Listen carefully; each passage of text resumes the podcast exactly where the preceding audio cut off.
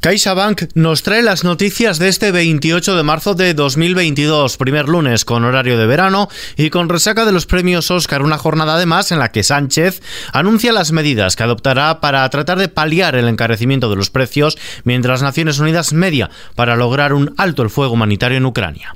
XFM Noticias con Ismael Arranz. El presidente del gobierno, Pedro Sánchez, ha cifrado en 16.000 millones el coste del plan de respuesta al impacto de la guerra en Ucrania, que aprobará mañana el Consejo de Ministros y que incluye el veto a los despidos y la bonificación con un mínimo de 20 céntimos el litro de combustible a todos los ciudadanos y no solo a los transportistas. Además, extenderá a 600.000 familias más el bono social eléctrico. Además, se aumentará un 15% en ingreso mínimo vital durante los próximos tres meses, un periodo en el que los alquileres no podrán subirse más de un 2%. Pedro Sánchez. El Consejo de Ministros va a aprobar mañana el plan de choque de respuesta a la guerra con un conjunto de medidas que servirán para proteger a los sectores y a los ciudadanos más afectados por la guerra, para repartir de forma justa los efectos de la guerra y para preservar al máximo la senda de crecimiento y creación de empleo que ya hemos iniciado a lo largo de estos últimos meses. La ministra de Hacienda, María Jesús Montero, ha avanzado que España cerró 2021 con un déficit por debajo de lo previsto, lo que proporciona un colchón fiscal para acometer las medidas para atajar las consecuencias económicas de la guerra en Ucrania. Para sacar adelante este plan, Sánchez pide el apoyo de los partidos. El Partido Popular está abierto a dialogar con el gobierno, pero exige que esta norma incluya bajadas de impuestos como se acordó en la conferencia de presidentes de La Palma. Cuca Gamarra, coordinadora general del Partido Popular.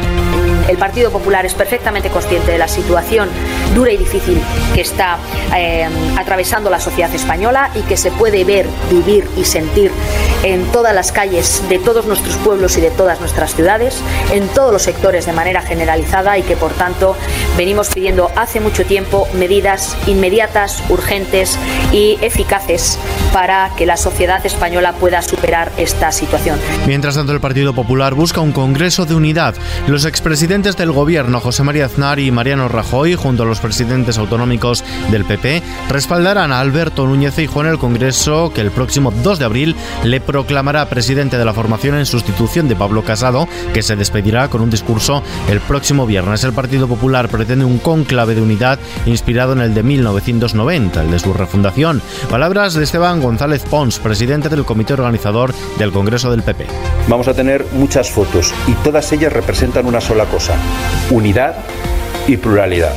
Pues todas representan una sola cosa, que somos el partido del centro político, de un centro plural, ambicioso y que abarca todo aquello que queda a la derecha del Partido Socialista con ambición de formar una mayoría de gobierno.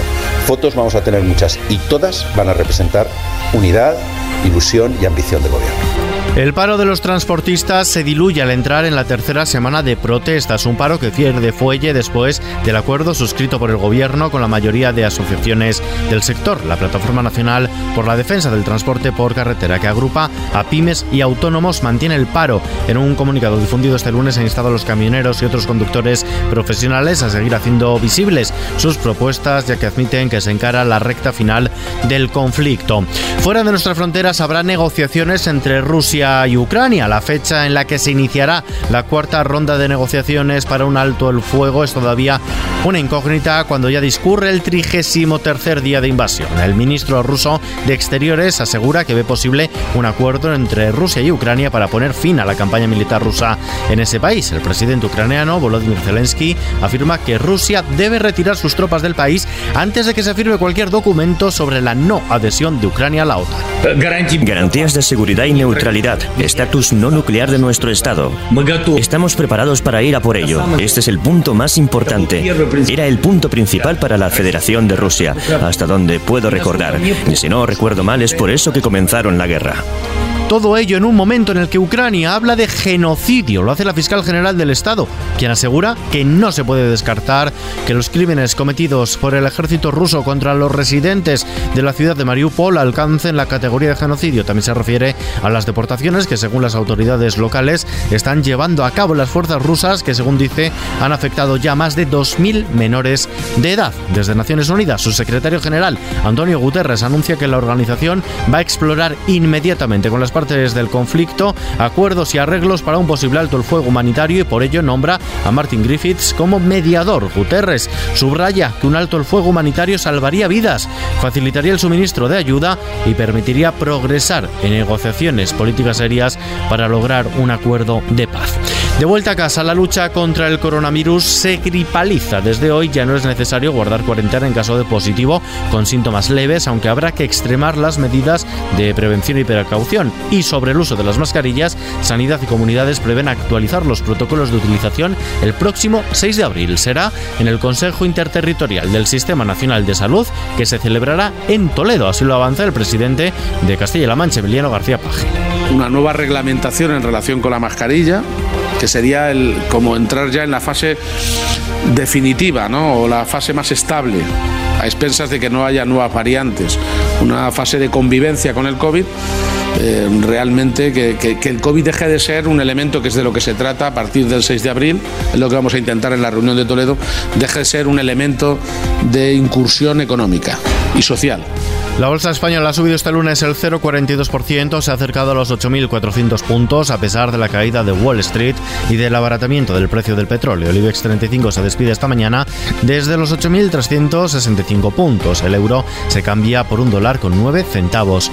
Y este es el momento del que hoy todo el mundo está hablando. Jada, I love you. G.I. Jane 2, can't wait to see it. Chris Rock, uno de los humoristas de la gala de los Oscar, hace un chiste de mal gusto, de muy mal gusto, sobre la alopecia de Jada Pinkett Smith. Risas en el patio de butacas, salvo las de ella. Su esposo, Will Smith, se levantó del asiento para ir al escenario y... Oh, wow. Lo han escuchado. El príncipe de Bel Air le asestó un guantazo en toda regla. No quedó ahí la cosa. Smith le dijo contundentemente que sacara el nombre de su mujer de su jodida boca. Palabras textuales de quien minutos después se alzará con el Oscar a la mejor interpretación masculina, pidiendo perdón entre lágrimas, pero eclipsando el resto de la gala.